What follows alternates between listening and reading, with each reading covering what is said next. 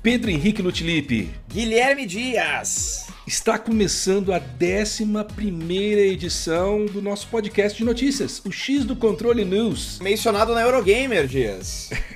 Fomos mencionados na Eurogamer? Fomos, como o podcast português X do Controle. Olha só. Do PH Brasil. a gente chega lá, cara. A gente chega lá, pô. A gente chega lá. Eu queria, inclusive, começar esse programa, PH, falando que a gente. Essa foi uma semana muito legal de prestígio, né? Sim. Em primeiro lugar, acho que da sua parte, porque você trouxe aquela informação quentíssima que acabou gerando muita repercussão, não só no Brasil, mas, né, mundo afora aí. Mas também porque a gente teve uma resposta muito positiva por parte dos nossos usuários. A gente recebeu e-mails muito legais de pessoal elogiando, comentários muito legais de pessoas se inscrevendo no YouTube, uma audiência muito legal. A gente quase bateu, por muito pouco a gente não bateu nosso grande pico. E a nossa audiência, no geral, tá muito legal. Um pouco antes de a gente começar o programa, eu dei uma olhada num e-mail que a gente recebeu de um. Meio que um, é um relatório, não sei exatamente quem é a pessoa, né? Não sei se é da própria Apple Podcasts, mas. Ou se é um analista, mas ele tava elogiando nossos, é, nossa performance nos últimos 30 dias. Adoro quando elogiam minha performance. Não é? E a gente ficou em algum momento nos últimos 30 dias em primeiro lugar na categoria de lazer no Brasil, no Apple Podcasts. Uh, primeiro lugar na categoria de games no Brasil, primeiro lugar na categoria de games de Portugal, segundo lugar na categoria de games da Angola. Novos Lucas Neto, cara, foda. Oitavo lugar na categoria de lazer na Angola e nono lugar na categoria de games no Japão. Como Olha assim? É. é. a gente pode melhorar esse negócio no Japão aí, cara. É, porque no lazer a gente ficou no, no lugar 128, então tá, tá. acho que tem muito para melhorar ainda né, na, na parte do lazer.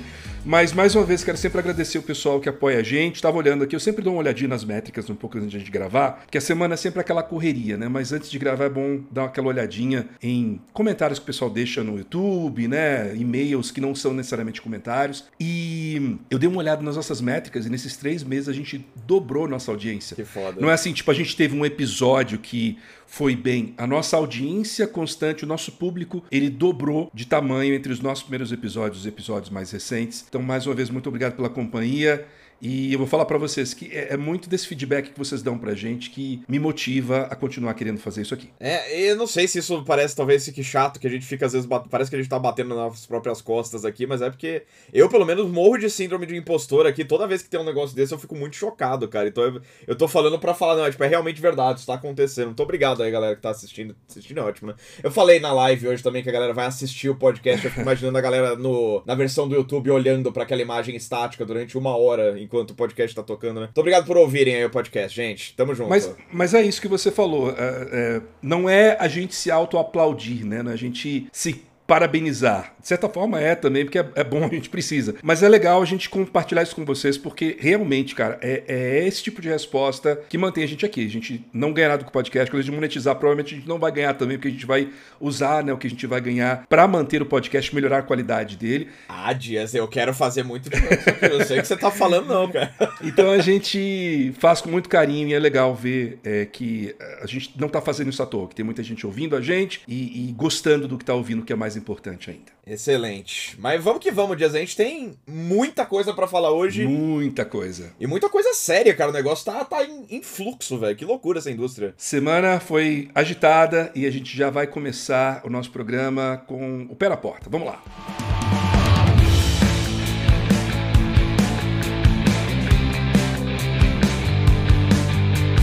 Bom, PH, na última semana nós somos completamente apocalípticos aqui nesse programa. É, eu estou o feliz. O mundo, né? O mundo inteiro, eu acho. O mundo né? inteiro, é.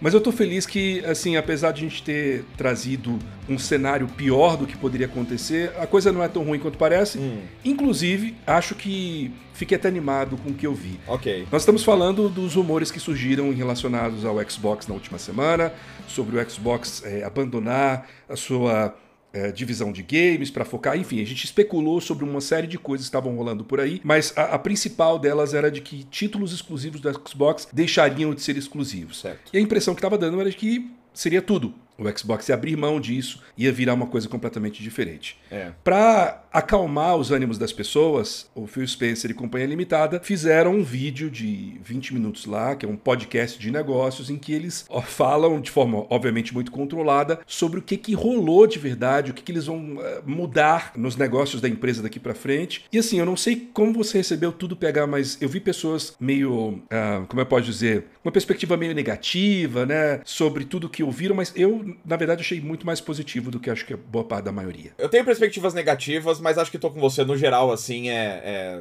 Acho, que, acho que, considerando a vibe que tava as últimas semanas, eu acho que era até, era até difícil eles é, não, sei lá, derem, darem uma subida nos ânimos, assim, porque realmente a gente tava imaginando todos os piores cenários possíveis, né, como pessimistas. É. Eu só queria criticar aqui, eu não sei que você falou que o negócio era controlado, você não acreditou que o Phil Spencer estava feliz quando ele elogiou a pergunta que a mulher fez, como se ele não tivesse preparado a resposta, como se ele não tivesse escrito a pergunta. Eu pensei nisso na hora. Bom, estava lá Phil Spencer e mais algumas pessoas das quais nós vamos falar daqui a pouco, respondendo as respostas de uma pessoa que não era uma jornalista, era alguém que trabalha para comunicação da Microsoft. Eu acho que ela é a host do podcast normal. É, mas fazendo perguntas que o time de comunicação da Microsoft aprovou. Sim. Nada sim. ali foi é, para deixar o Phil Spencer numa saia justa. Essa imprensa de games, oba-oba, não faz as perguntas aqui.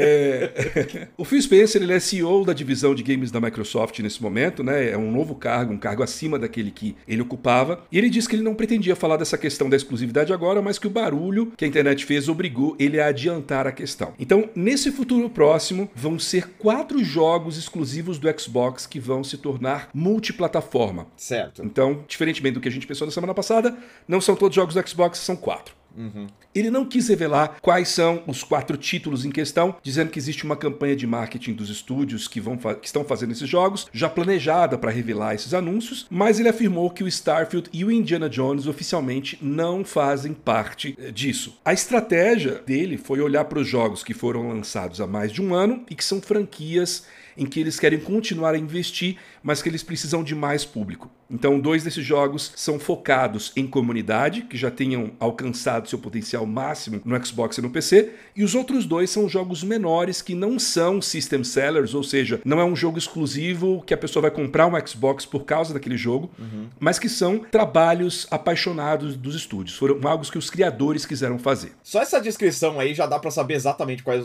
são os quatro é, títulos, né? Mas... A gente vai chegar lá, mas é. já dá para saber. É, assim, o, segundo o Spencer, eles podem fazer o negócio deles com o Xbox crescer sem danificar a marca e até atrair não usuários de Xbox para a marca, o que essa segunda coisa eu pessoalmente duvido que aconteça. É. É, é acho muito difícil. Nada a ver, daí. nada a ver. É. Nada a ver. Enquanto eles não quiseram contar, né, o Phil Spencer não quis dizer quais são esses quatro jogos, o jornalista Tom Warren, do site The Verge, tinha feito uma entrevista com o Phil Spencer, cujo embargo caiu acho que na mesma hora que o podcast foi ao ar. Ah. E nessa entrevista, ele trouxe não só a conversa que ele teve com o Phil Spencer sobre vários desses assuntos, como ele afirmou que as fontes dele disseram que os quatro jogos são Sea of Thieves, Grounded, Hi-Fi Rush e Pentiment. Sea of Thieves, o jogo da, da Rare, que é aquele multiplayer, uhum. o Grounded, que é aquele jogo da Obsidian, que é meio querida encolher as crianças, multiplayer também. Sim. Hi-Fi Rush, que é da Tango, que é um jogo, parece um desenho animado. E o Pentiment, que é um jogo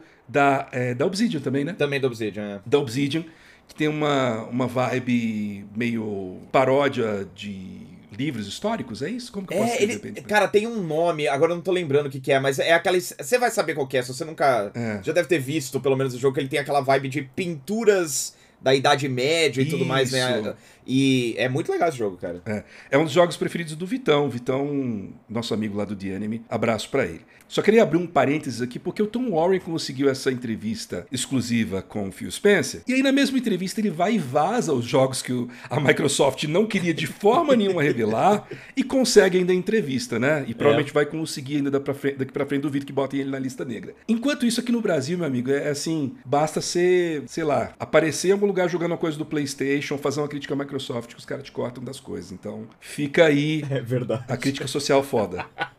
É, a Microsoft adiou a apresentação de empresa rival aí pra não revelar os jogos antes da hora. E, e aí o cara vai lá e solta. É maravilhoso. Seguindo aqui, a afirmação oficial é de que essa coisa que a Microsoft está fazendo não é uma mudança completa na estratégia de exclusividade do Xbox, que eles vão acabar com a exclusividade do Xbox, e que são apenas esses quatro jogos que vão sair nesse futuro próximo, sem promessa de outros jogos saindo multiplataforma no momento. Em entrevista a Tom Warren, o Spencer também disse que ele não descarta a possibilidade de jogos como Starfield e Indiana Jones chegarem no PS5, mas ele não quer criar nenhum tipo de expectativa, ele diz que isso não está nos planos agora, ele só meio que falou que assim, que ele não quer dizer nunca, nunca diga nunca. E durante o podcast ele ainda comentou que a crença dele é de que nos próximos 5 ou 10 anos os jogos exclusivos serão cada vez menos numerosos na indústria e que, bom, ele deu a entender que é, é meio que para esse lado que eles estão remando. Uhum. O Spencer falou que 2023 foi um ano com ótimos jogos, mas que a indústria não cresceu e por causa disso pessoas perderam seus empregos. Ele também mencionou,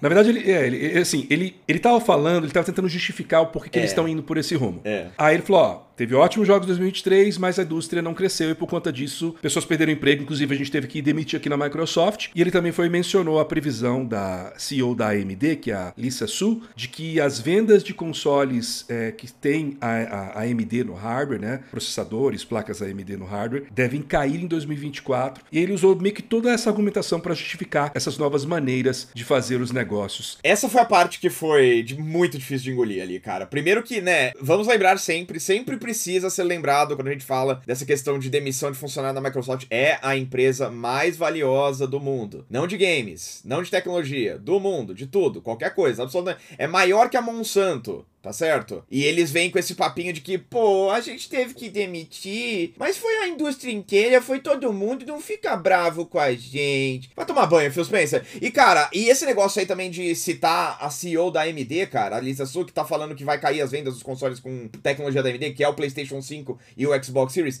Sim, porque está no quarto ano da vida útil de um console. É a trajetória que esses consoles sempre seguem. Vai ter uma queda. Agora que vai ter que ser suplantada por um modelo novo do videogame, que é o Pro, que a gente já sabe que tá vindo também. Então, sabe, ele, ele, ele, ele, francamente, eu preferia que ele não tivesse tentado se desculpar por essa questão, cara. É melhor ficar quieto. Todo mundo viu o que você fez. O que você fez foi feio. Você literalmente passou o último ano inteiro mentindo para todas as agências regulatórias, falando que não, não vai ter redundância, a gente não vai demitir ninguém quando fizer a compra da Activision Blizzard, a gente vai conseguir manter a estrutura do jeito que tá, porque as empresas vão agir independentemente. Meu ovo, demitiu gente pra caramba, e aí agora vem ficar falando, ah, não, porque nossa, Sony também vai demitir. É, cara, para com isso, coisa feia. Enfim, essa foi, essa foi a parte que me deixou particularmente bolado dessa apresentação aí. Antes de seguir para as outras questões que foram faladas no podcast, é. o que, que você acha sobre esses quatro jogos virarem multiplataforma. Eu achei, pra fazer a ponte com o episódio passado, que eu não lembro quem que foi, mas alguém falou isso, eu achei visionário, cara. Faz todo sentido. É muito é, é, iluminado da parte do Phil Spencer essa ideia de que, porra, esses jogos não estão vendendo mais, cara. O que, que a gente tá fazendo com isso aqui preso na nossa plataforma, né? Se você tem essa abertura para realmente, bota, bota o Paintment lá fora, bota o Hi-Fi Rush em outras plataformas, que com certeza vai gerar mais receita, né? Eu acho que, como você disse, é um pouco animador, né? A ideia de que realmente eles estão se livrando dessas amarras de, ah, não, porque isso aqui é nosso, tem que ser nosso para sempre. Eu imagino que, por exemplo, esses jogos que ele mencionou, né? O Starfield e Indiana Jones, que não vão sair sair para as outras plataformas, pelo menos por enquanto. É, inclusive foi importante, eu acho, ele falar especificamente isso, porque esses aí eram os que jogos que estavam deixando a galera maluca da cabeça, né? Porque tem gente que comprou o Xbox ano passado para jogar Starfield e tudo mais, enfim. É, gostei disso, mas diferente desses jogos, cara, são jogos que não, não, realmente eles não são system sellers, né? Eles não são um Homem-Aranha 2, eles não são um Mario Kart, eles são, sei lá, para pensar em um exemplo de Nintendo aqui, vai. Eles são Princess Peach. não, cara, pior que Princess Peach eu acho que não, mas alguma coisa, sei lá, um, um remaster de Kirby, tá ligado? Hum. Que mesmo que venda de vez em quando ali, não, não vai, não é uma coisa que realmente cativa o público, que vai, né, fazer com que a pessoa escolha entre o Switch e o PlayStation 5 na loja. Não. E aí você colocar esses outros jogos em outras plataformas realmente dá uma sobrevida para eles que eles não teriam é, se fosse na mão da Nintendo ou da Sony, por exemplo. Acho importante especificamente no caso do Sea of Thieves e do Grounded, porque de fato são jogos que, por mais que eles ganhem atualizações com certa frequência, até anualmente, pelo menos o Sea of Thieves tem alguma expansão nova, né? Teve Piratas do Caribe, teve de Tales of Monkey Island e tal. São jogos que não são muito discutidos mesmo. Eu imagino que não tem tanta gente jogando assim ativamente, né? Deve ser uma coisa que tem um público fiel ali, que joga rotineiramente e tal, mas não deve estar tá chegando a tantas pessoas novas ultimamente, né? Então, cara, bota esses jogos pra fora aí mesmo. Bota esses jogos pro mundo. Pai e mãe não cria filho pra ficar preso em casa, né? Cria pra jogar no mundo aí. Eu acho que é isso que eles estão fazendo. Eu, dois, dois joinhas é, de aprovação por essa medida aí. Eu acho que foi uma boa ideia, cara. É, nessa eu tô contigo. Acho que foi uma boa ideia. Mas, hum. mas, eu não acreditaria na ideia de que, tipo, por exemplo, Starfield vai ser para sempre exclusivo de Xbox. Se isso te incomoda, da mesma maneira que em algum momento o Paintman chegou no teto de potencial, como o Phil Spencer mencionou, na plataforma Xbox, talvez o Starfield chegue nisso aí também, cara, né? É. O, o próprio Dias mencionou no podcast passado o Tomb Raider, né? O Rise of the Tomb Raider, que era um jogo que eu, eu literalmente visitei conferência da Microsoft em E3 que o primeiro cartaz, o principal cartaz ali de, de jogo que tinha na entrada da conferência era Rise of the Tomb Raider. Esse jogo era o destaque da lineup de Xbox. E chegou muito rápido no teto de potencial que ele tinha dentro da plataforma e logo só foi brilhar lá fora quando saiu pro PlayStation, né? Enfim. Me parece muito a visão que a Sony tem nesse momento com o PC, né? É. Que no caso da Microsoft eles estão mais liberais expandindo isso para outros consoles. Porque para a Sony é exatamente isso que a Sony falou em semanas passadas relacionadas ao PC. De que, ó, Sim. chegou no momento, a gente percebe que ele já alcançou o máximo de usuários no PlayStation. Nós vamos liberar para o PC porque, assim, as pessoas não vão é, deixar de comprar PlayStation para jogar no PC, porque todo mundo que ia jogar no, no PlayStation já jogou. Uhum. Então é basicamente isso, só que com outros consoles na visão da Microsoft. É.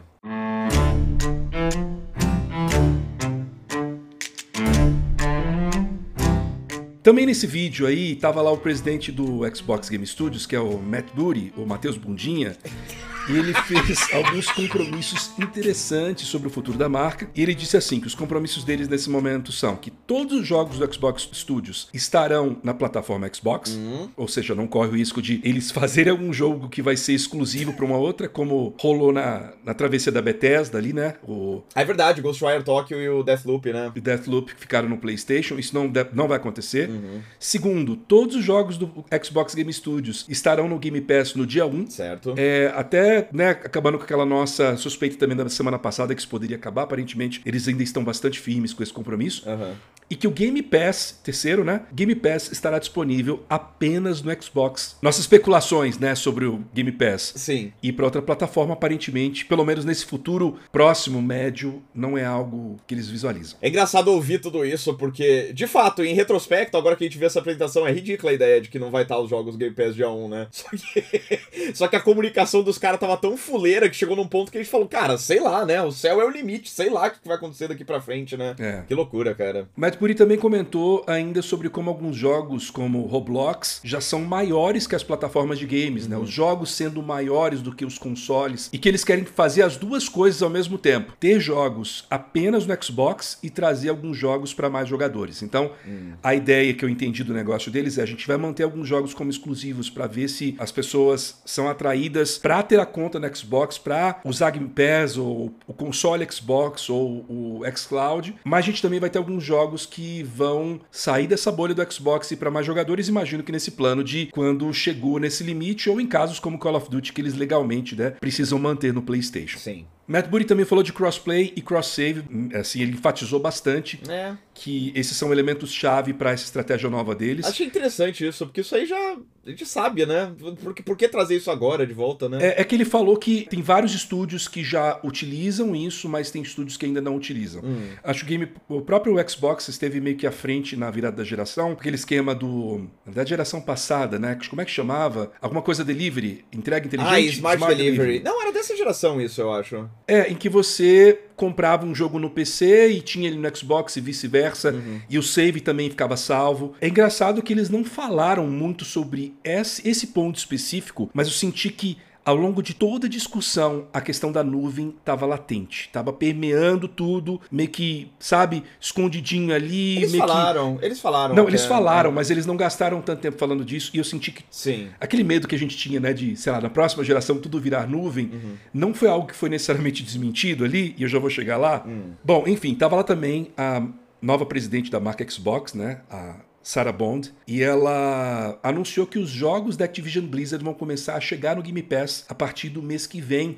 e a estreia vai acontecer com o Diablo 4, chegando no dia 28 de março. Calma, gente, a gente tem alguma coisa, não fica bravo com a gente. Daqui a um, me daqui a um mês e meio vai ter um, um jogo da Activision no negócio. Não, mas assim, é, eu imagino que agora que a coisa tá mais encaminhada, vai chegar uma porrada de coisa de, de jogo lá. Eu só não sei como é que ficar com o COD, né? É. Não, é... COD acho que é só os antigos, né, cara? E se é. isso, né? Mas eles devem colocar, cara, assim, eles colocaram bastante. O Game Pass quando abriu tava faltando algumas coisas e os caras Sim. encheram ele bem rápido. Eu consigo ver até o final do ano tem muita coisa da Activision Blizzard no Game Pass. Diablo 4 que precisa do Game Pass mais do que o Game Pass precisa de Diablo 4, no caso, inclusive. É. E aqui eu vou dizer uma coisa que é interessante. Eu vou, na verdade, frisar uma coisa que foi dita que eu acho que foi uma das coisas mais interessantes hum. e que meio que passou batido na discussão que eu vi na internet. Certo. O Matt Booty disse que existem mais de 10 grandes jogos first party chegando em 2024. É. Não necessariamente é, exclusivos, mas first party, feitos pelos é, estúdios que estão dentro do Xbox Game Studios. Certo. Ele mencionou a expansão do Diablo 4. Que não é um jogo grande first party, enfim. Bom, mas é, é, Eu imagino que eh, Diablo. Eu nunca joguei expansões de Diablo, mas se for parecido com o que a Blizzard faz, sei lá, em WoW, eu imagino que seja quase tão grande quanto o jogo. É, a, a, do, a do 3 era grande, é. É. Vai ter o Hellblade 2, vai ter o Avowed, aquele Ara. Hype. Que é né, de. De estratégia, é o, é o Civ. Estratégia, o 4X lá o Indiana Jones e mais cinco jogos que vão ser anunciados, segundo ele, no evento de junho. Uhum. Já meio que está confirmando né, que a gente vai ter o evento tradicional de junho, lá na metade do ano. O COD de 2024 deve estar tá entre esses jogos, né? Porque eles vão lançar um COD em 2024. Sim. E eu chuto que o Fable também, apesar de que não está confirmado se Fable é para esse ano. E o Forza Horizon 6 passado no Brasil também, né? Você acha que já sai Forza Horizon agora? Eu acho. E é, isso aí é, é, é 60% coração, 40% informação. Mas eu, eu acho que sim. Tá. É uma franquia que tem uma rotação muito grande, né? Você tem outras especulações sobre outros títulos que podem estar entre esses aí? Interessante. Deixa eu ver. Porque é, é, muito estúdio, né, cara? Eles têm jogos anunciados que eu nem lembro o nome, que teoricamente já devem estar próximos disso aí. Qual que era aquele lá que ele tem uma direção cardi cardial no nome do título, que é o trailer era um, um esqueleto gigante tocando guitarra, ou bandolim, ou algum instrumento de corda? Que a gente viu ano passado.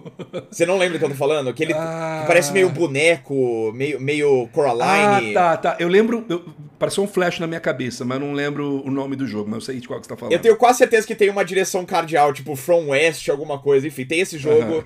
Você sabe qual é o nome do jogo que o PH tá falando? Tempo.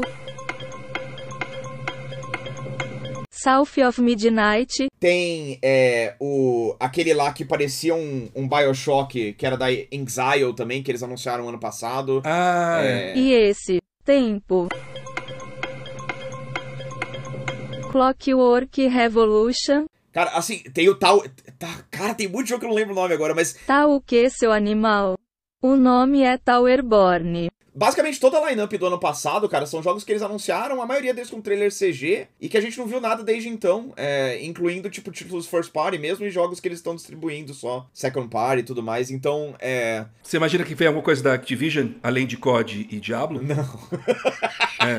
Então, eu também não, mas eu tô pensando aqui, não seria doido isso se a Microsoft realmente conseguisse lançar até o final do ano 10 jogos first party? Sim. E, tipo, apenas dois deles são dessa empresa megalomania que eles acabaram de sim, comprar? Sim, seria muito legal e assim, já não era sem tempo, né? Eu acho que quando, a partir do momento que eles compram a Bethesda, era meio que isso que acho que todo mundo tava esperando de performance, não mínima, mas performance média desse, dessa produtora uhum. é, em termos de first party. Eu, eu boto fé porque, de novo, tem muito jogo anunciado. Certamente eles têm muito mais jogo não anunciado ainda no, no, no, no futuro aí. E ficaria feliz se for isso que for rolar mesmo, porque tá, tá precisando, tá precisando. Alguém tá precisando lançar jogo nesse negócio. É. E nós temos também a Sarah Bond falando que tem novidades de hardware para anunciar no próximo feriado, que cai no dia. Ela não falou isso, mas o próximo feriado nacional dos Estados Unidos é dia 19 de fevereiro, aniversário de George Washington, então deve ser já agora semana que vem. Ô Dias, não é holiday, tipo fim de ano? Não, ela falou é, next holiday. Ah. Ela não falou holidays, fim de ano. Ok, tá. É, então pode ser que eles lancem no final do ano, em algum outro momento, mas deu, ela, eles falaram feriado, próximo feriado. Calma, tipo, semana próximo, que vem esse você tá falando E o próximo feriado é dia 19 de fevereiro, é dia do George, aniversário do George Washington. Ah, ok. E aí deve ser aquele console que vazou, né, que é o cilindro lá do Xbox Series X, que... Adoravelmente apenas digital. É, eu não sei se isso é uma versão Slim, se é uma versão Pro. Eu acho que é muito cedo para uma versão Pro. Acho que eles têm que esperar pelo menos mais um ano aí para ter jogo suficiente para oferecer uma versão Pro. Quase ninguém tem TV 8K, por exemplo, hoje em dia. Cara, pela descrição do leak, era o Pro. Hum, sei lá. É, a, a Sony, assim, todos os rumores estão indicando que a Sony já tá preparando deles pro segundo semestre também. Então, cara, eu, eu acho que é isso aí mesmo. Eu acho que ninguém vai querer comprar isso. Cara, a galera compra. Os caras estão comprando o PlayStation Portal, cara. Gamer é esquisito, mano. É, então tá. É. E a Sarah Bond também falou que da próxima geração é algo no qual eles vêm trabalhando, né? É muito doido, né? Pra gente, a geração meio que começou agora. Calma, eles anunciaram a próxima geração de consoles, é isso que você tá me falando? É. Numa, numa, numa quinta-feira aleatória. É. É, assim, ó, deixa eu esclarecer. Ela falou que eles estão trabalhando na próxima geração. Certo. E que a promessa é de que vai ser o maior salto tecnológico de hardware entre gerações, o que eu, pessoalmente, Guilherme Dias,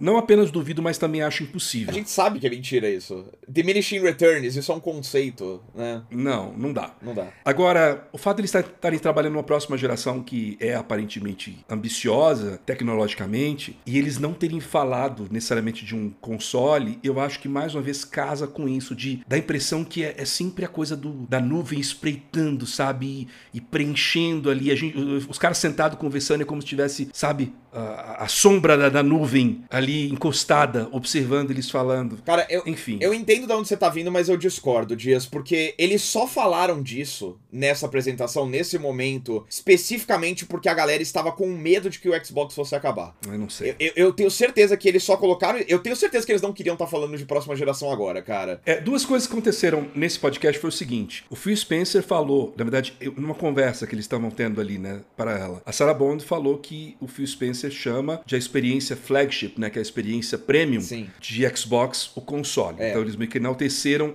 a existência do console. Sim. Mas nessa última semana vazou uma coisa que ela tinha falado para os funcionários da Microsoft sobre toda a tela ser um Xbox agora. É, mas eles falaram Então, isso na não sei. apresentação também, em certos termos, né? É, É assim, é assim, de verdade, a minha perspectiva é, eles falaram que eles estão trabalhando na próxima geração especificamente porque a galera tava com medo de que esse fosse, fosse o último Xbox. O que basicamente iria matar a plataforma se, se, tipo, eles viessem pra esse evento e não deixassem claro 100% que lá na frente vai ter uma outra caixa que você vai poder comprar. Não tô dizendo que vai ser uma caixa que vai rodar disco. Pode ser que seja um console focado em cloud e tudo mais, mas eu acho que isso aí entrou especificamente pra apaziguar os ânimos da galera que tá com medo de comprar um Xbox Series X ou um, um Xbox Series S, pensando, tipo, pô, pra que que eu vou comprar um videogame e gastar meus dinheiro em joguinho pra essa plataforma agora, se daqui a cinco anos eu não sei se vai existir mais essa marca, né? Faz sentido e casa também com o que o Spencer falou aqui. Ele diz que o Xbox está comprometido em preservar, com aspas, os games, mas não necessariamente do jeito que a gente gostaria, né? Na ideia dele, a nuvem, que meio que como eu falei, permeou essa conversa toda, vai preservar os jogos e os dados salvos e respeitar os investimentos feitos pelos jogadores. Então ele está dizendo que se você tem uma conta com a Microsoft, você vai ter sempre os jogos lá, ainda que seja, né, pra você jogar via nuvem. Aham. É, e não que, tá- não que você, digamos, se você ficar sem internet ou se você quiser parar de pagar o Game Pass, que você vai continuar a ter acesso a esses jogos. Eu achei muito engraçado essa parte, porque ele compara com o Windows, e aí ele fala de uma maneira que qualquer pessoa que já jogou jogo antigo no Windows, ele fala que, ah, você pode jogar jogos dos anos 90 no seu Windows. E, cara, não! tipo, sem conteúdo feito, sem, tipo, patch feito por fã e mod no. Não, não dá, cara, isso é mentira, isso não é verdade, né? Enfim, Mas é isso, foi esse o evento e mais uma vez eu sinto que foi bem mais positivo do que eu imaginava. É. Não só pela questão de não ser o apocalipse que a gente estava pensando, mas também essa ideia de que a Microsoft tem um grande catálogo de jogos first party chegando ao longo de 2024. eu acho que eles foram claros na mensagem deles, tirando algumas coisas que eu tive problema pessoal com as falas que eles soltaram ali. É, eu acho que eles tocaram em todos os pontos salientes, né? Você tinha dúvidas, eu acho que todas elas foram.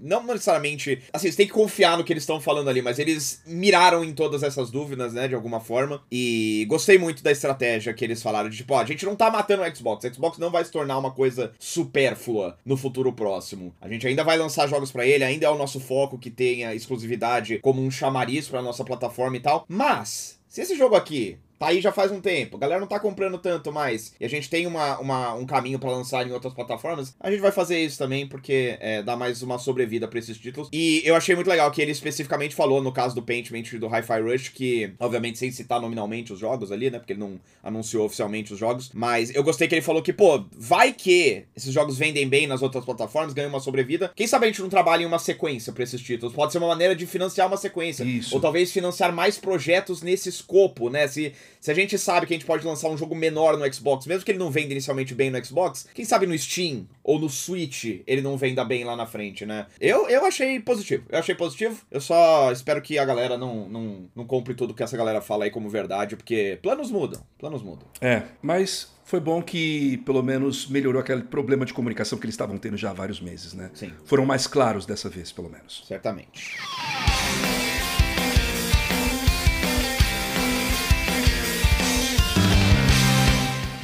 E aí, Dias, vamos, vamos pra, pra carne aqui, pra exclusiva. Hum. Eu, eu quero. Eu tô intrigado pra saber o que, que você vai falar disso, que eu já tinha comentado com o Dias que isso aqui entraria na nossa pauta no começo da semana e tal. E vocês provavelmente já viram qual que é o rolê pelo título do episódio. Mas agora, pra falar de Switch, é importante fazer um prefácio aqui, ó.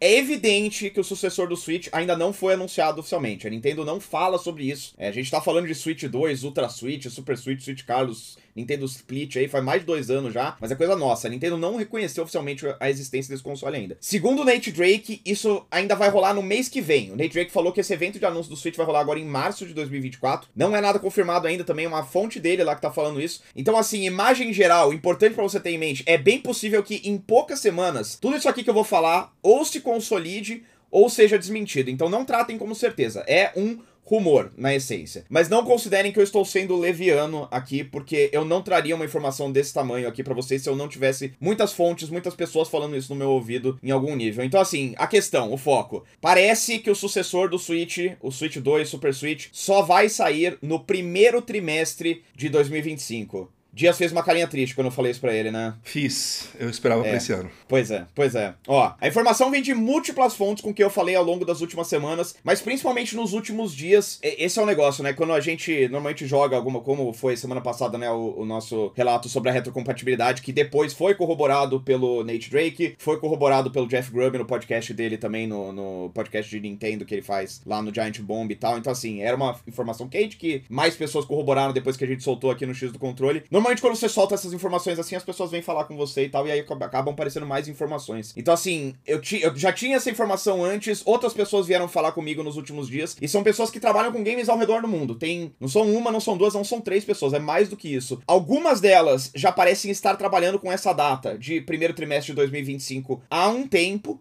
Então, assim, já é uma coisa que já está meio que circulando ali. Enquanto outras, no caso, duas fontes diferentes, usaram os termos foi adiado para 2025. Sugerindo que não era originalmente, pelo menos até recentemente, o plano da Nintendo lançar isso aí em 2025. Aparentemente, a meta absoluta da Nintendo, o que não pode ser rompido, é lançar o hardware durante o próximo ano fiscal, que começa em abril agora e vai até março de 2025. E o plano original seria, então, fazer a estreia no último trimestre desse ano. Infelizmente, eu não sei dizer qual é qual seria o motivo desse suposto atraso. Pode ser uma questão de linha de produção, pode ser um adiamento para que a lineup inicial do sistema, em termos de software, precise mais tempo para ficar pronta. Eu não sei, mas alguém sabe e talvez eu consiga essa informação aí nos próximos dias. Se acontecer, a gente fala sobre isso aqui. E, é, para complementar, eu acho que a sensação inicial é a de medo, né? Porque a Nintendo tem um videogame ali que para muita gente já tá um pouco cansado. Eu já tenho um pouquinho de dificuldade hoje em dia de me empolgar por lançamentos de Switch, considerando quão pra trás ele tá em termos técnicos, né? Em, a disparidade com o PlayStation 5, com o PC e com o Xbox hoje em dia é muito, é muito sentida. Tipo, não, eu, não, eu não sou uma pessoa que, frente ao que eu fazia três anos atrás, eu não compro mais jogo indie no Switch. Eu compro, sei lá, no PC, porque eu tenho uma garantia de que o negócio vai rodar bem mesmo, né? É, então, assim, tem esse medo, mas eu acho importante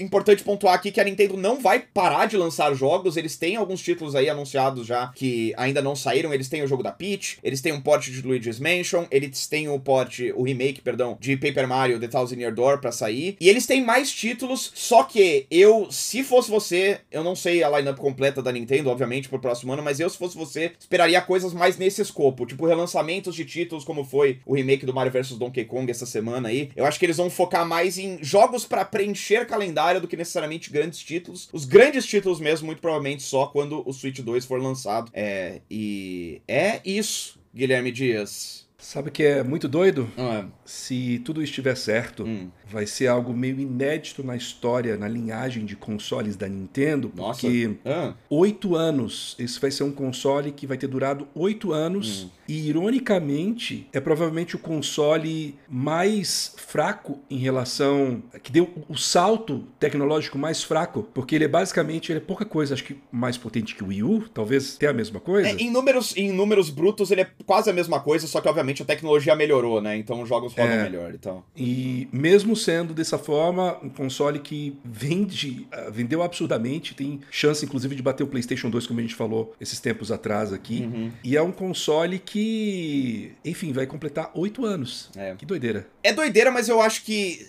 faz sentido por dois motivos. Primeiro, o óbvio. Pandemia, né? Nenhum outro console da Nintendo teve os percalços do período 2020 a 2022 como o Switch teve, então não é difícil de imaginar como talvez o, software tenha adiado, os próprios esforços de hardware tenham sofrido dificuldades aí nos últimos tempos. E a outra coisa é exatamente o contrário, né? Que é o, o próprio sucesso do Switch, como você mencionou, né? É, eu tava conversando com um amigo meu que, com quem eu estava falando sobre isso é, antes da gravação do podcast, e eu mencionei que, cara, a última vez que a Nintendo teve um videogame que ainda estava girando a, a todo vapor na véspera do lançamento do, pro- do sucessor dele, a última vez que isso aconteceu com a Nintendo, com um console de mesa, foi no Super Nintendo.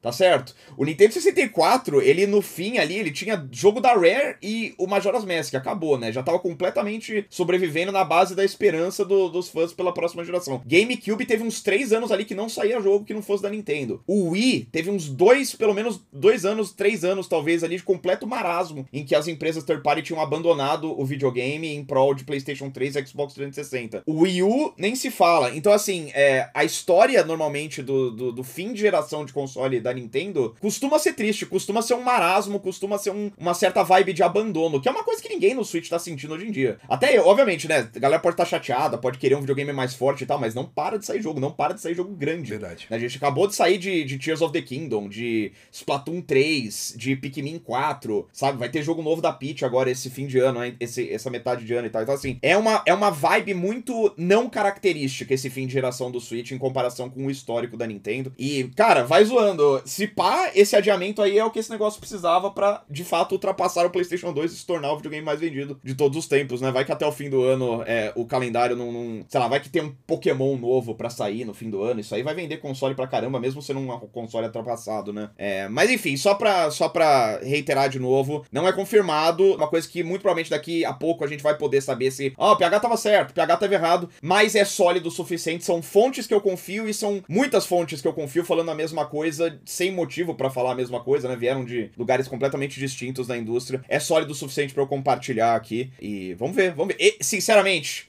Adoraria estar errado, cara. Eu quero muito jogar Mario 3D novo esse ano, velho. Eu não quero ficar esperando pro ano que vem, não, velho. Mas você acha que mês que vem a gente tem direct? Eu, assim, eu, de novo, confio no Drake, eu acho que sim. Eu acho que o. anu- Não sei se direct, Dias, eu acho que deve ser uma coisa mais contida, assim. Talvez, ó, um trailerzinho pra apresentar, e aí a gente apresenta mais em junho, sabe? Alguma coisa assim, né? Beleza, vamos ficar aguardando. É, junho eu acho que seria mais certo a gente ver um- uma revelação completa do console. É, vamos ficar de olho.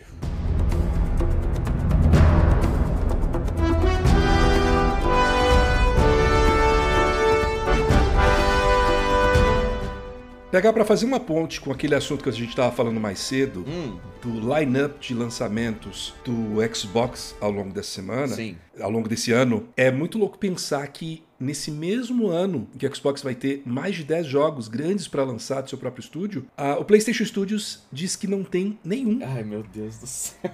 reforçando aquela, aquela crítica que você fez umas semanas atrás, né? Hum. Sobre a Sony. Ah, Sony, não sei o que, maldita Sony, você, né, expressando Eu, go- eu gostei da, da imitação, achei bonitinho.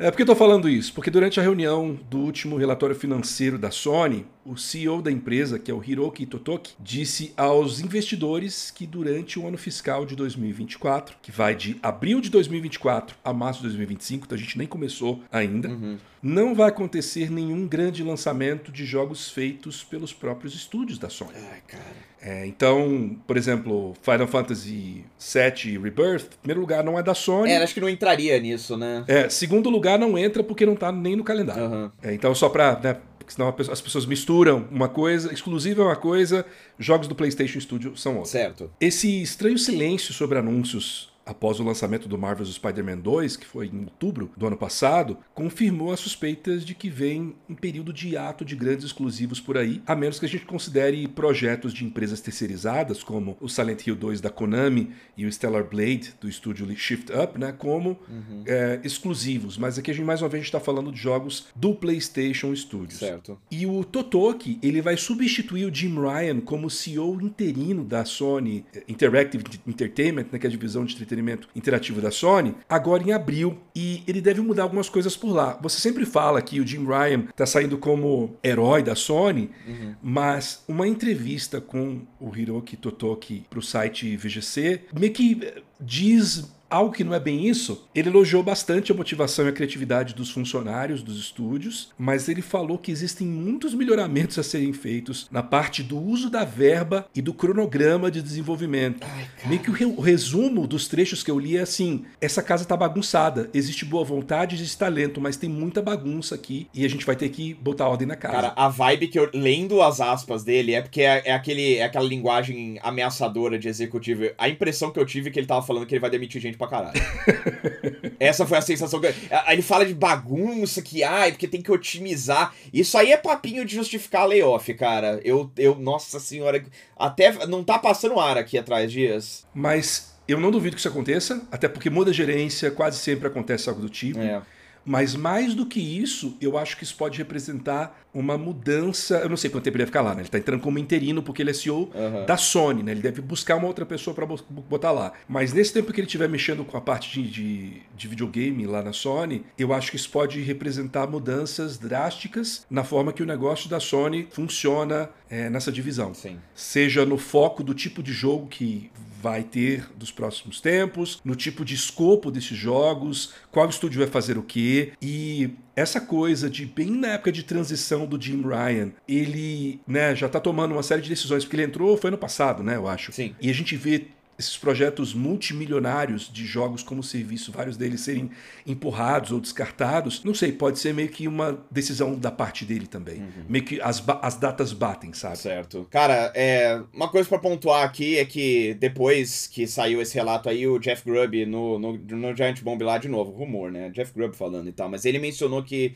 é, na verdade, a Sony planeja lançar dois jogos esse ano que talvez a Sony não considere grande, mas que ele disse que um deles é do Team Asobi e é um Astrobot novo. É, o que, uh, francamente, se eu tivesse, eu chamaria de jogo grande. Eu achei meio. Da mesma maneira, acho que o contrário do que a Microsoft tá fazendo em falar que expansão do Diablo é jogo grande, é, a Sony parece que tá fazendo o contrário. Tipo, se eles têm um jogo do Astrobot pra lançar. É que acho que a Sony tá trabalhando com aquele parâmetro de jogo que vai vender 20 milhões de cópias, né? Talvez isso seja a. Mas esse jogo do Astrobot pode ser também VR. Pode ser, pode ser, é verdade. Pode ser, pode ser VR no fim das contas. É, mas enfim, então parece que tem alguma coisa que eles vão soltar. Mas eu, jogo, eu quero jogar a pergunta pra você, Dias. Cara, você- não é bizarro que as pessoas estão tranquilas com a, com a realidade do PlayStation 5, cara? É um videogame que não tem, não tem jogo, cara! Não é possível, velho. Assim, obviamente, você, se você, sei lá, joga jogo third party, se você tem uma, um gosto eclético, você nunca vai parar de ter coisa nova pra jogar no PlayStation 5, porque é onde todas as third parties estão, né? Tem jogo free to play pra caramba e tal. Mas, cara, antigamente, no meu tempo, você lançava uma plataforma e você alimentava essa plataforma, cara. A Sony não faz nada com esse negócio, velho. Ano passado só teve um jogo grande, que foi o Homem-Aranha 2, esse ano não tem nada. É inacreditável. E o fato de que tipo, esse negócio continua vendendo, vendendo de baseada, a galera tá tudo bem com isso. Pelo visto, realmente, exclusivo não importa, né? O Phil Spencer tá certo e eu que sou um otário aqui de achar que esse negócio realmente importa. O negócio é vender console mesmo com promessa de ara, sei lá. É muito. Eu acho bizarro isso, Dias. Eu acho que tem a ver com essa coisa que a gente vem discutindo nas últimas semanas, de a Sony ela tem um tipo muito específico de jogo que ela lança. Todos esses jogos são jogos não só muito caros, mas muito demorados de fazer. É. Ela não tem um repertório de jogos, e vai parecer que eu tô soando muito cachista hoje aqui, né? Elogiando a Microsoft e tal.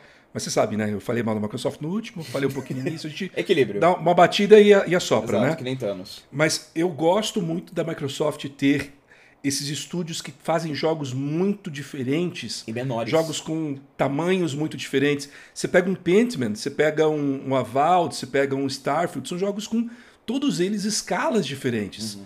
É, e eu sinto muita falta disso na Sony como você já falou, a gente já falou aqui no podcast mais de uma vez, né? É o tipo de coisa que a Sony parou de fazer. A gente não tem mais, não vive mais como no PlayStation 3, até mesmo o início do PlayStation 4, em que você tem jogos mais rápidos, que o estúdio vai lá e faz, sei lá, em dois, três anos, e o jogo que vai demorar cinco anos para fazer. É tudo jogo agora que demora cinco, sete anos. Pois é. Aí é realmente muito complicado. Você pode ver que você pega o histórico do PlayStation 5, boa parte dos exclusivos do PlayStation 5, que são, de certa forma, system sellers também, são jogos feitos por terceirizadas. A gente teve o Final Fantasy VII né, no final de geração, cruzando ali com a versão do PlayStation 5, Final Fantasy XVI, o Forspoken, é tudo Square nesse caso aqui. Cara, Ghostwire Tokyo, Deathloop, eram dois dos jogos que mais tinham destaque. Era da Microsoft, Exatamente. no fim das contas, né? Tipo... É, que, na época que eles compraram, né, na época que os jogos foram anunciados, eles não eram da Microsoft, mas depois viraram. É. É, então... É, se eu não me engano, o próprio Returnal, quando ele foi feito, eles ainda não tinham comprado. Eu acho que eles, eu acho que eles compraram depois que o jogo foi anunciado. Foi alguma coisa assim. É, mas por exemplo, o jogo começou a ser desenvolvido como de um estúdio que também era um jogo, um, um estúdio terceirizado. Uhum. Então é meio bizarro isso. A Sony ela tem os, os grandes estúdios, ela tá focando só no mesmo tipo de coisa.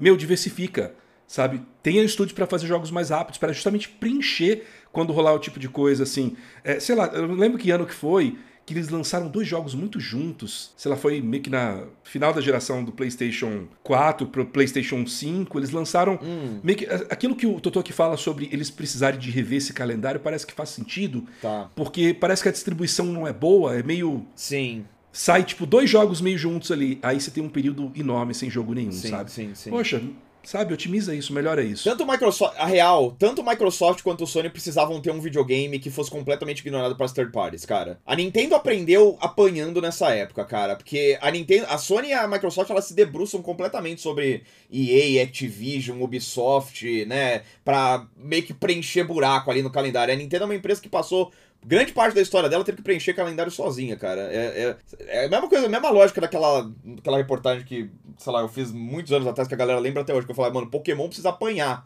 para começar a ficar bom de volta. Acho que a Sony é a mesma coisa, cara. Eles precisam, eles precisam se ferrar um pouquinho, cara. E a Nintendo tem a seu favor também o fato de que os jogos dela são mais rápidos de desenvolver, né? São jogos. Não que são jogos piores, mas ele. É, não tem. Não é 4K, né? É, é, não, é não é um jogo que você vai ficar sete anos desenvolvendo. Sim. Não sei quando você tá falando, sei lá, de um Zelda que aí ficou seis. Uhum. Mas acho que foi um, talvez o jogo que eles mais gastaram tempo na história para desenvolver. Mas esse é o negócio, né? Eles que se colocaram nessa posição da mesma maneira que a Sony se colocou na posição dela, né? Se ela tivesse um, Sim, mas... um, calenda um é uma... calendário mais, mais repleto, mais diversificado, como você falou aí, não teria esse problema, né? É, e outra, e eles, eh, assim, eles sabiam o que eles estavam fazendo, eles tinham coisas para preencher é. e no fim das contas valeu a pena. É muito diferente você ter, sei lá, menos de uma dúzia de estúdios e todo mundo tentar fazer jogo que leva 5, 7 anos para fazer. Sim. Enfim, é uma grande pena aí para quem está esperando exclusivos PlayStation em 2024. Não vai vir.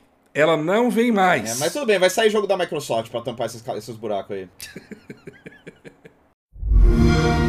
Pegar, vamos para as rapidinhas então, as notícias que são relevantes, mas que não vão gerar uma discussão tão grande quanto as primeiras. Vamos que, cara, essa primeira é muito boa, velho. Vamos que vamos, mano.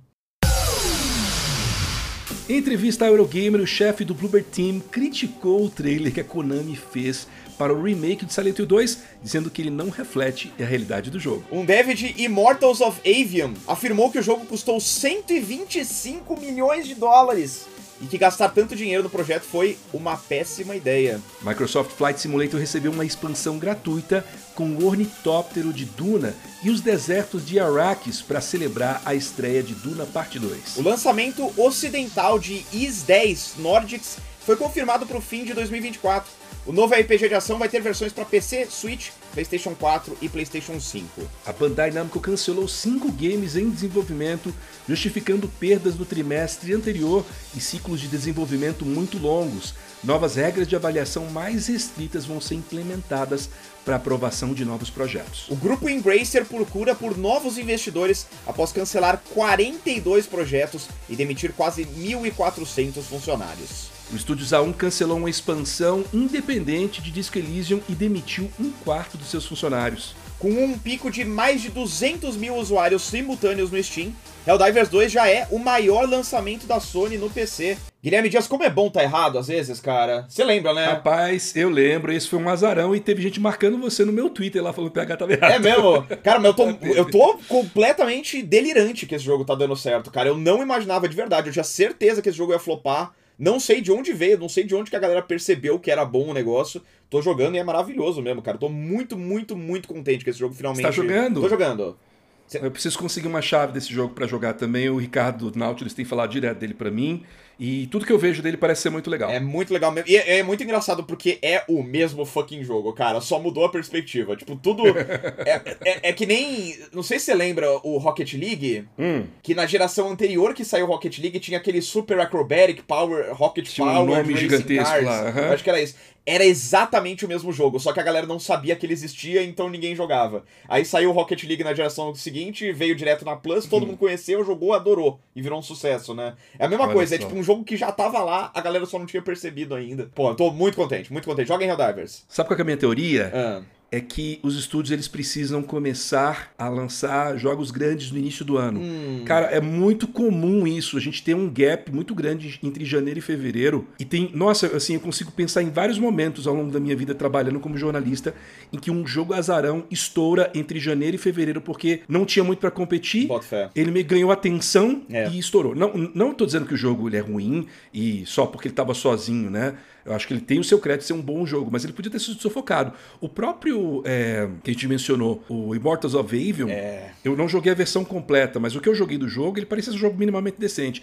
Eu tenho certeza que se ele tivesse saído uma, uma janela melhor, ele teria tido uma chance melhor. Sim. O, eu tava pensando isso que eu zerei semana retrasada, o Jedi Survivor, e foi um jogo que passou super batido, né? Porque, putz, quantidade de lançamento em 2023, e é um jogo que eu também fiquei pensando nisso. Falei, cara, esse jogo ele sai no início do ano, no momento em que não tem nenhum jogo para competir, esse jogo arregaça. É. Ano passado a gente viu o, o Dead Island 2 fazer isso. Mesma coisa, verdade, muito o, bem lembrado. Eu lembro, eu lembro em 2015, o Dying Light, que ninguém dava nada, ser um dos jogos mais jogados do início de 2015, assim, dava audiência pra caramba no site, vendeu super bem na época Jogaço, também. É. Então, eu acho que sempre rola muito isso. Os caras tentam concentrar muito naquele período de, de outono deles lá, que é setembro até novembro. E aí, cara, é, todo mundo brigando pela mesma atenção. Sim, é. Enfim, moral da história aí, lancem, diversifiquem seu calendário também, né? Lança, tem 12 meses no ano, cara. Pelo amor de Deus. Tem o menor cabimento lançar tudo em outubro, né? Enfim. Pegar, vamos seguindo aqui para os comentários do dia. Simbora, pô. Quero ouvir muito da galera. Hoje nós temos, acho que eu selecionei quatro ou cinco e-mails, alguns deles ser meio longos, então eu vou tentar já ir meio diretão. Tá. O primeiro é da Adriele Cardoso, de Curitiba, e ela quer falar do sofrimento em jogar na primeira pessoa. Uh. Ela diz assim: primeiro, eu sou uma mulher, tenho 34 anos e consumo conteúdo sobre games, jogo desde os 5 anos de idade. Acompanho dias desde o Baixa Aqui Jogos e o PH conheci no The Enemy. Então sou parte da estatística que vocês falaram lá no começo do podcast. Ih, virou estatística. Virou, no bom sentido. Obrigado, Adriele, pelo, por acompanhar. E, mais uma vez, mulheres, mandem pra gente e-mails, a gente sempre gosta de ouvir vocês também. Segundo, eu sempre fico triste quando um, um jogo que eu gostaria de jogar vem em primeira pessoa, mas é porque eu tenho labirintite e é muito sofrido jogar esses jogos. Hum. Os últimos que joguei foram Dying Light e Far Cry Primal, mas foi tão difícil que desde então não joguei mais nenhum. Às vezes, até viver em primeira pessoa é difícil. Então, dito isso, triste. Acho que todos os jogos deveriam ter as duas possibilidades. Que sonho, né? Hum. E aí ela deixou um comentário sobre a questão do Xbox, que foi respondida pela primeira notícia de hoje, né? Ela mandou isso durante a semana. Uhum. E diz assim ainda: parabéns pelo excelente trabalho, continue com o podcast, por favor. Muito sucesso. Entendo. É, é, que, sei lá, alguém em algum, em algum momento zoou pra mim que falou, pô, por que, que não transforma todo o jogo de primeira pessoa em terceira pessoa também? É só afastar a câmera.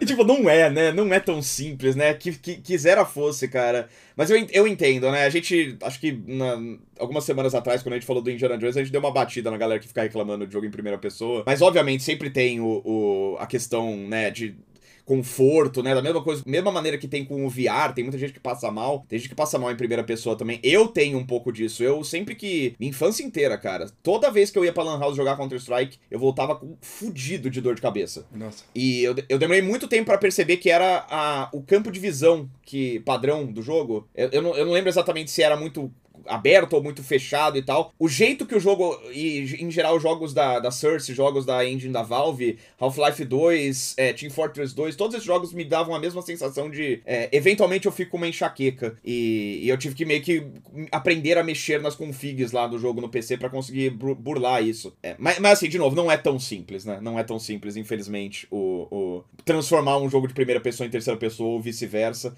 Gosto dos jogos que tem essa opção, é, ficaria feliz se você conseguir jogar mais deles, dos seus jogos é, antecipados aí no futuro próximo por causa disso. Mas não é, não dá para, não é para todo jogo, né? É, infelizmente. Vamos seguir em frente aqui então com o e-mail do Danilo Santos, que tem 36 aninhos aqui de São Paulo. Conhece esse rapaz, cara? Ele falou, ele tá falando aqui sobre o tempo ideal de uma geração. Eu tô interessado nesse e-mail aqui, porque talvez. Vamos ver. O noticiário de hoje talvez tenha machucado ele, né? Hum. Muita gente reclama, e com razão, sobre o PlayStation 5 não ter tantos jogos que façam uso real do seu poder. Esse cara viu a pauta desse programa, Dias? O que, que é isso, cara? É, e já se ouve falar em um sucessor do console da Sony, mas ele já tem 3 anos de vida. Por outro lado, a Nintendo vem tirando o suco de pedra do Switch, que já passou do tempo da troca de hardware. São 7 anos de vida, que com fé em Arceus acontece esse ano. É. O Danilo sempre me diverte, cara. Mas vamos lá. O que vocês consideram como o tempo ideal para cada geração? O que pensam sobre tantos remakes ou remasters que não fazem uso do hardware do console? Hum. Eu acho que toda geração, eventualmente, os caras aprendem, geralmente na segunda metade da geração. É sempre o melhor momento da geração é a segunda metade de vida. Né? Ele falou sobre o tempo ideal de uma geração, a média que a gente tem tido nas últimas décadas é de 7 anos. Hum. A gente teve consoles com 5, alguns com 6, mas a média é de 7 anos. Como eu falei no início, acho que isso da Nintendo esticar com 8 de uma empresa que é, sistematicamente sempre lança console geração após geração, eu acho que é uma coisa inédita. É, a gente viu ela na geração anterior fazer um ciclo menor de 5 anos, né? Uhum. Foi o, o, o, Wii U. É, mas eu acho que sete anos é um, é um pelo menos na, em, como a tecnologia tem funcionado nas últimas duas décadas, eu acho que é um bom espaço de tempo. Por quê? Porque se você lança console em tempos mais reduzidos do que isso, é mais difícil, eu acho, você reter pessoas com os consoles. O console tem todo um ciclo, né? Que você pensa em marketing, desenvolvimento, em tecnologia, tem um, todo um ciclo. Então você tem que pensar que a pessoa vai comprar o console, aí às vezes a, a, ela não comprou no início, mas ela vai pegar uma versão Slim, que aí pode estar com um preço mais barato, porque algumas gerações o Slim é ainda mais barato. Uhum. Tem a questão da biblioteca, que vai se acumulando ao longo do tempo e ela vai ficando mais atrativa na segunda metade da vida do console, porque aí tá começando, os caras começam a entender melhor o hardware, especialmente quando você tem um hardware proprietário, como sei lá, foi o PlayStation 3 aquele hardware com um processador, uma linguagem muito própria e os caras demoram um maior tempão para entender como extrair o máximo daquilo. Eu acho que tem é, uma série de questões. Imagina, se por exemplo você lançasse consoles novos a cada dois, três anos, as pessoas não iam querer investir, sabe? Só os entusiastas. É, Quem queira que comprar console a cada dois, três anos? Todo mundo ia pular a geração que nem acontece com, é... com o celular, né? Todo mundo ia pular a geração, como acontece com o celular. É. Então, acho que tem várias questões que precisam ser consideradas. Tem o fato de os caras eles precisam também pensar numa tecnologia que segure por um tempo, e aí isso meio que dita também como as coisas funcionam no PC, porque no PC você vai ter, às vezes, uma, uma taxa de quadro melhor, uma resolução melhor, uhum. mas ah, muitas das tecnologias que vão estar no PC vão ser meio que é, freadas pelos consoles, o que às vezes é bom, o que às vezes é ruim. Né? A gente viu em gerações passadas o pessoal reclamar no PC, putz, tá os consoles não aguentam mais. Agora a geração PS4, por exemplo, foi é, isso. É. Mas às vezes é bom porque também você não vê aquela disparidade de que ó, quem tá jogando no PC tá jogando um outro universo de videogame uhum. que não tem nada a ver com quem tá jogando no console. Então eu acho que do jeito que tá com 7 anos, eu não tenho muito o que reclamar não, viu? Eu acho que um bom período de tempo. Ô Dias, engraçado, você, to... você basicamente entrou na minha resposta, nesse seu fim de resposta aí. É, para mim não é muito a questão numérica, sei lá quantos anos é o certo, acho que não tem um sweet spot, depende muito do, das condições do mercado em cada geração e tal. Eu acho que para mim o marco é a comparação com o PC. Eu acho que é exatamente isso. Eu acho que depende do gargalo que a geração tem. Por exemplo, PlayStation 5 e Xbox Series X, cara, sinceramente, obviamente, me pergunte daqui a 4 anos, mas eu consigo me ver daqui a, sei lá, 6, 7 anos ainda eu estando tranquilo com o PlayStation 5, a menos que apareça alguma tecnologia maluca no PC que torne esses hardwares ultrapassados. Eu vou dizer, cara, em 2015 eu já tava de saco cheio do meu PlayStation 4 por um motivo muito simples. Eu tinha um SSD no meu PC. Uhum. Eu jogava um jogo no meu PlayStation 4 eu falei, cara, você tá de brincadeira que eu preciso esperar tudo isso aqui para carregar um mapa, tá ligado? É, e, então, assim, era muito uma comparação direta com o hardware que era teo teoricamente o, o, ponta de linha acessível, que é o PC. E eu não acho que vai ter alguma coisa tão pró. Tipo, sei lá, os SSDs do PlayStation 5 ainda são caros para você não botar no seu PC, por exemplo, né? A gente teve tecnologias como o Ray Tracing também, né? Que no final da geração fez muita falta. É. E as pessoas ficavam, putz, eu queria que tivesse. E aí é. a gente começou a geração também com isso. Esse aí, sinceramente, para mim já não é tão impactante. Eu digo mais coisa de uso mesmo, sabe? O Play 4 era um videogame que eu, eu ficava com. Eu ligava e você fica meio lento, assim. Eu ficava, nossa, que demora para abrir o jogo, para carregar o sistema, sabe? Acho que é mais essas coisas de usabilidade mesmo que impactam para mim. É, então, assim, para mim a métrica é o PC. É, se, se não existir um gargalo muito grande em comparação do console com o PC, ainda dá pra ainda dá para mandar uns anos aí. Cara, o Switch hoje em dia, pelo amor de Deus, né? Enfim. É. É, e aí, só para acabar aqui, né? Ele, falou, ele perguntou dos remakes e remaster que não fazem uso do hardware do console. Remake e remaster não é um negócio que é feito pra. É sei lá, sugar todo o poder do negócio, né? Normalmente, principalmente no caso da Nintendo, que eu imagino que é a reclamação que o Daniel tem aí, é muito mais para preencher calendário e, tipo, colocar aqueles jogos na plataforma nova, né? Eles não estão pensando em fazer um Final Fantasy VII Remake toda vez, né? Enfim. Aí, pra continuar, ele fala, como sugestão, depois de acabar o quadro da aposta idiota da semana, por que não destacar uma curiosidade ou história de algum jogo que seja do gosto de ambos, ou algum jogo particular de cada um? Para esse quadro, eu sugiro o título de Biblioteca do X. Hum. Ele manda um PS aqui, ama a música de introdução, dá sempre aquele pump na hora do play. Nice. Vamos agora para mais um e-mail com perguntas do Marcos Vinícius. Tá. Ele já começa perguntando diretamente assim, PH, por que você odeia The Medium? Cara, porque The Medium, além de ser um jogo meio medíocre, a mensagem dele não é nem nas entrelinhas, a mensagem explícita dele é pessoas que são traumatizadas na infância, quando crescerem, virarem adultas, vão traumatizar outras pessoas também, então é melhor que elas cometam suicídio. Ok.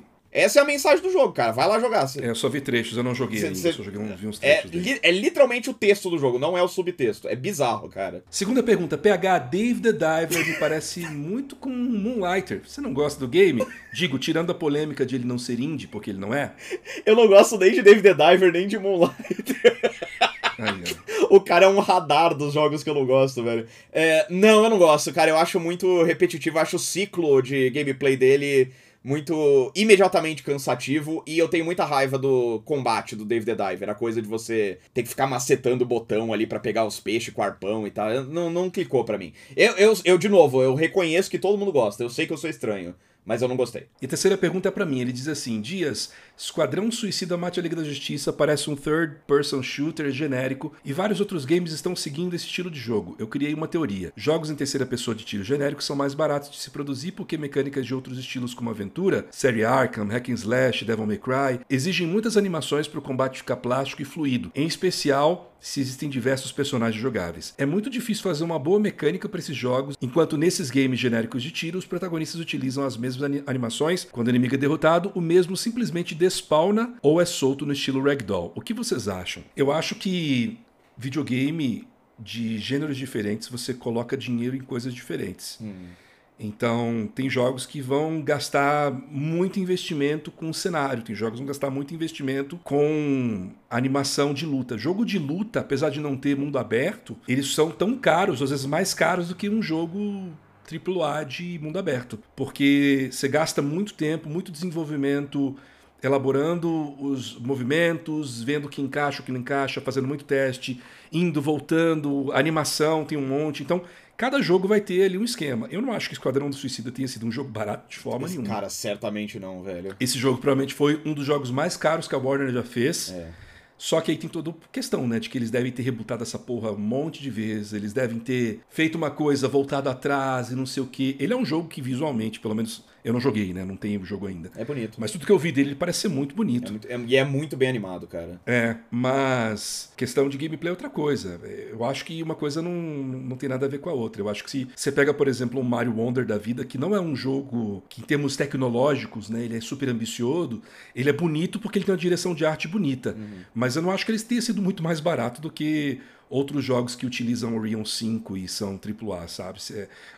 O, o, investimento é feito em departamentos diferentes. Às vezes você pega o, um investimento que, em vez de usar ele em caras que vão fazer iluminação e texturas e um monte de coisas relacionadas aos gráficos do jogo, você vai investir em game em pessoas que vão fazer level design, sabe? Sim. Vão pensar em mecânicas novas de game design e vai ter todo um time três vezes maior do que num outro jogo trabalhando nisso. Enfim, é muito complexo. Eu acho que não é tão simples assim, não. E a gente não sabe nada de budget de jogo, né? Eles, é. não, eles não abrem as cadernetas pra gente. É só, é só chute aqui. Mas assim, acho que o ponto é, certamente. Cara, eu te garanto que Esquadrão Suicida foi mais caro para fazer do que o Batman Arkham Knight. É, é indiscutível isso. Só o fato de que são quatro personagens controláveis já.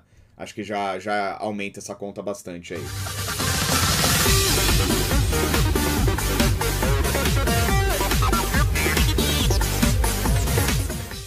Vamos aqui pro e-mail do Rodrigo Trindade, Guilherme Souza Dias, que, é, não sei se você sabe, é, é, colega de faculdade meu e do Vitor Ferreira. Ah, é? Abraço galera, pro Rodrigo, então. A galera da Casper lá. Ele quer complementar a discussão sobre IA generativa que rolou algumas semanas, algumas semanas atrás aqui no programa. Vamos lá. Primeiro, eu queria parabenizar vocês pelo podcast. Deixei de lado parte dos podcasts gringos de games que eu ouvia para acompanhá-los mais de perto. E vocês já viraram prioridade no rodízio semanal de programas que eu ouço. Que doideira, cara. Eu não consigo imaginar o. Achei muito fofo. Muito fofo e, cara, pode. Acho que ele já me ouviu o suficiente com umas quatro vidas, cara. E o cara ainda ouve o podcast que tem eu aqui, mano. Loucura, velho. Enfim. Segundo, Queria adicionar alguns centavos na discussão sobre inteligência artificial e substituição de mão de obra.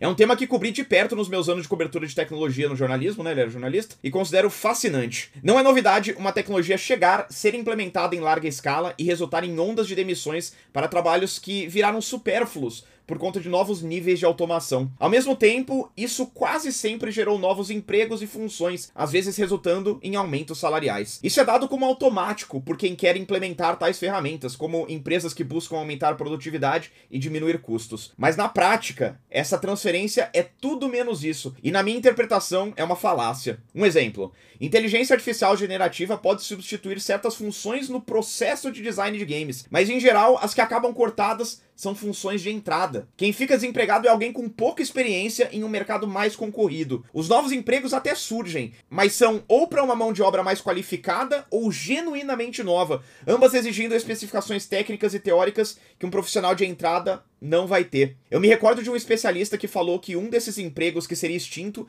é o de paralegal, que é uma posição de entrada para muita gente que inicia a carreira na área do direito. Com a teórica extinção dessa função, como que novos advogados vão entrar no mercado de trabalho e adquirir as habilidades básicas necessárias? Uma análise histórica legal de como novas tecnologias são implementadas, mas suas vantagens raramente são divididas de uma maneira justa por quem se beneficia delas, tá no livro Power and Progress Our Thousand Year Struggle Over Technology and Prosperity, nossa, de Darren Acemoglu e Simon Johnson. Ainda não existe uma tradução em português, segundo ele. É, e aí ele dá um TLDR do livro aqui que ele ainda não acabou de ler. Caramba, Rod. Ó, novas maneiras de se organizar produção e comunicação podem ou servir os interesses de uma elite ou se tornar a fundação para uma prosperidade compartilhada. A visão atual da IA generativa me parece cair muito mais pro lado de atender a interesses da elite, os Elon Musks da vida, em detrimento de muita gente. Cabe à sociedade civil rebater essa visão elitizada e defender uma implementação mais sustentável dessas novas tecnologias, que tem um potencial incrível. Ele falou aqui que ele é muito grato ao chat GPT pelas fórmulas de Excel geradas e um roteiro de viagem do leste asiático que ele fez recentemente aí. E aí ele recomenda também os, os livros do Acemoglu, estes em português, por que as nações fracassam e o corredor estreito. É, nem tem muito o que falar aqui, né, cara? Deu uma aula aqui, mano. É, eu acho que concordo com tudo que ele falou. É. Especialmente nessa coisa de que sempre que uma grande nova tecnologia chega, a gente tem esses dois caminhos, né? De que pode ser uma coisa que compartilhe prosperidade e pode ser uma coisa que atenda os interesses de uma elite. Eu acho que o próprio celular, o smartphone, ele é uma coisa que, de certa forma, traz prosperidade para o mundo todo. Você consegue ter acesso facilitado à internet, você consegue é, ter acesso à informação mais facilitada. Você tem um computador que é mais barato e que, que ele é portátil, que você pode resolver com eles uma série de coisas que você antes não tinha, antes de, sei lá, 2007. Uhum. E, e, eu acho que é um grande acerto e acho que, é, de certa forma, a sociedade só teve que ganhar com a chegada dos smartphones. Mas a IA, cara, é, é uma outra coisa. A IA é, é, é, muito difícil pensar num futuro positivo por conta de IA generativa. Hoje mesmo, estava rolando na internet, acho que uma reportagem do The Verge, hoje no caso da gravação né, desse podcast, sobre uma nova versão de uma IA, uma ferramenta de vídeo da OpenAI, que é uma dessas grandes empresas, né, que talvez a maior, lidando com IA generativa no momento, e tinha umas demonstrações de vídeo de, dessa nova versão deles, que, tipo, coisa de um ano, foi de uma coisa completamente bugada e, e, e perturbadora para um vídeo que você só percebe que é um vídeo por IA se você ficar olhando os detalhes. Tipo, tem um vídeo lá de uma idosa é, num aniversário com as pessoas batendo palma, mas o jeito que as pessoas batem palma é meio esquisito. Você hum. fala, ah, isso aqui é robô. Então é tipo um é... prompt que você escreve lá e aí sai um vídeo, é isso? Isso. Tem uma outra lá de um gato que o gato tá acordando a mulher na cama. E aí você vê que em algum momento lá ia a falha e o gato ganha um braço a mais. Mas assim, você vê o salto que deu de um ano para o outro, cara, no ano que vem isso já não existe mais, que esses loucura, defeitos. Cara. Que foda, então, mano. é muito perturbador porque você não vai saber o que é real. Imagina, por exemplo, sei lá, caso de política. A gente está vendo um caso agora de política, de um vídeo gravado durante o governo Bolsonaro que está sendo utilizado como evidência para mostrar crimes cometidos, né, numa tentativa de golpe ali, indistinguível daquilo que é real. É, sem contar a questão dos empregos, né? Porque a questão do, do da IA não é só tirar o emprego de quem escreve livro ou é jornalista e escreve para jornal, não é só quem vai, quem é ilustrador, mas é também, sei lá, o cara que num vídeo, sei lá, num filme, num, num vídeo publicitário, é a pessoa que vai, sei lá, segurar a lâmpada, vai segurar o boom de som, vai fazer uma série de coisas. Tem toda uma equipe, sabe? São substituições de equipes inteiras. Então é muito preocupante. E assim, cara, se a gente não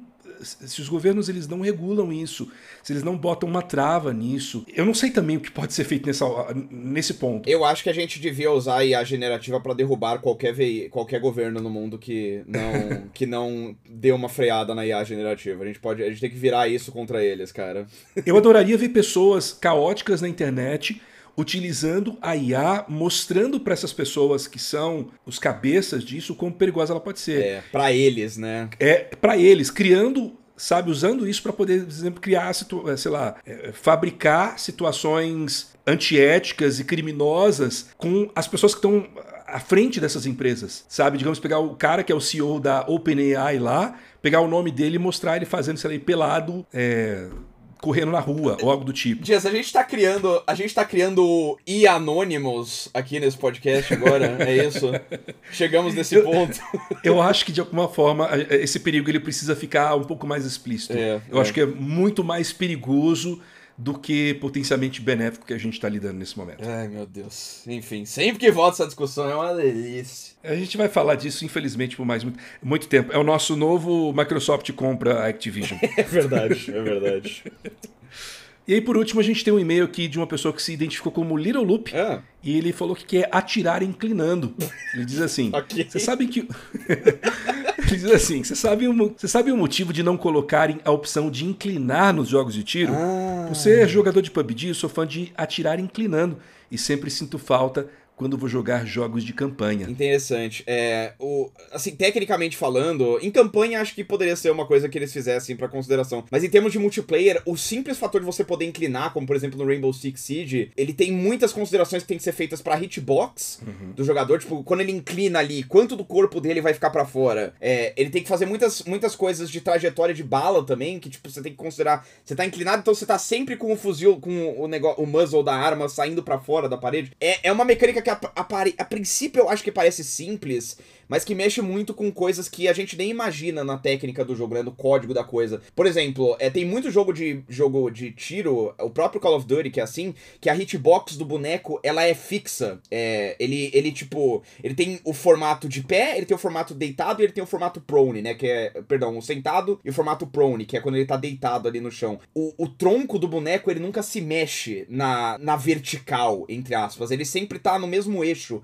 a cabeça em relação ao resto do boneco. Você, para mexer nisso, por exemplo, no Call of Duty, que é um jogo que tem aí. É, e acho que o Call of Duty tem até jogo que tem o negócio de inclinar. Mas dá muito trabalho. É uma, é uma basicamente uma, a resposta é uma coisa simples na, no uso, mas que pra dev é muito difícil de aplicar. É isso. Mexe com tudo, né? Sim. E só para encerrar a sessão de comentários, quero fazer algumas menções, mandando um salve e agradecimentos pro Rafa Moroni no YouTube, Hum. um salve pro Lucas Ren no YouTube, que também zoou o PH lá nos comentários. Que isso? É, dos, falando que. É, te zoando pela situação do Pokémon, que vai te perseguir pelo resto da vida.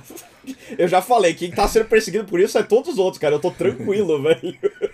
Um salve pro Iago Oliveira, que mandou por e-mail que estava preocupado com o Xbox, também está respondido já a questão com a nossa notícia de hoje. Tá tudo bem. E abraço pro Rodrigo Coelho, que falou do X do controle para as pessoas, nosso amigo Rodrigo Coelho, Coelho no Japão. E eu acho que ele falou no Twitter e teve gente que seguiu a gente e acompanha a gente por conta dele. Ele tá citando a gente nos vídeos. Nos vídeos também tá aparecendo. Ah, legal. É. Beijo Obrigado, pro... Coelho. Beijo pro Coelho. Aposta idiota da semana. E vamos acabar aqui com o quadro favorito de Guilherme Dias, a aposta idiota da semana. Meus queridos, na última quarta foi lançada a coletânea com as remasterizações dos três primeiros Tomb Raiders, que inclui gráficos modernizados, mas também a opção de jogar os títulos com os visuais clássicos. Um dos troféus, chamado Shell Sucker, premia jogadores que conseguem matar um inimigo calvo com a shotgun, tá certo? A gente apostou em qual porcentagem dos jogadores no PlayStation teria obtido esse troféu no momento da gravação desse podcast. Eu apostei em 6%, o Dias apostou em 10%.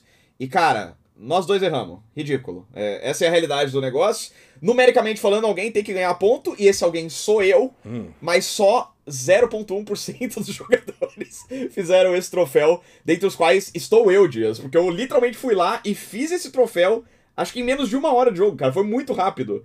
Então fica aí de lição que aparentemente ninguém joga os jogos que compra, pelo menos não nos dias do lançamento, a galera só compra e deixa lá o jogo, no canto. Olha, complicado porque, assim, 10% tem o 1, o 0 e a porcentagem. Ah, vai cagar. 0,1% o 0 e o 1 e a porcentagem. 6, entendeu? Hum. O meu número tá muito mais parecido, mas tudo bem.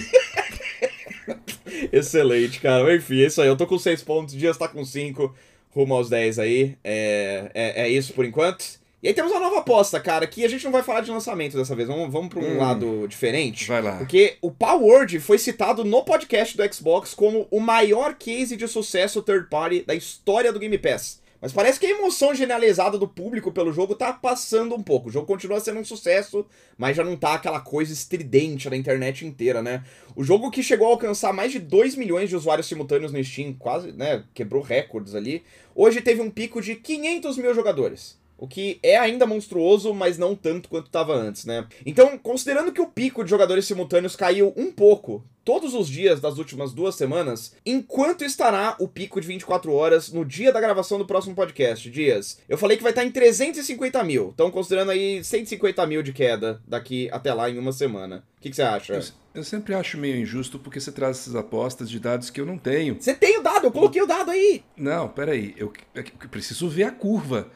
Entendeu? Dias, em um Tipo, mês exemplo, ele caiu de 2 milhões Você para 500 apostou, mil. você apostou Ai, meu Deus. no. você. Como chama Steam Charts? Eu tô pesquisando aqui. Steam, é Steam Stats, acho. Ah, Steam Charts, é, é. Tá, vamos lá. Eu quero ver, eu quero ver a curva. Não, vai lá, mano, faz Eu, eu preciso das informações. Você Vai. acha que eu sabia da Lara Croft quanto de chance que tinha? Você chutou melhor porque você tinha mais informações do que Que eu. informação a mais que eu tinha? O jogo nem tinha saído. Ah, rapaz, tava Ai, ligado. Dias.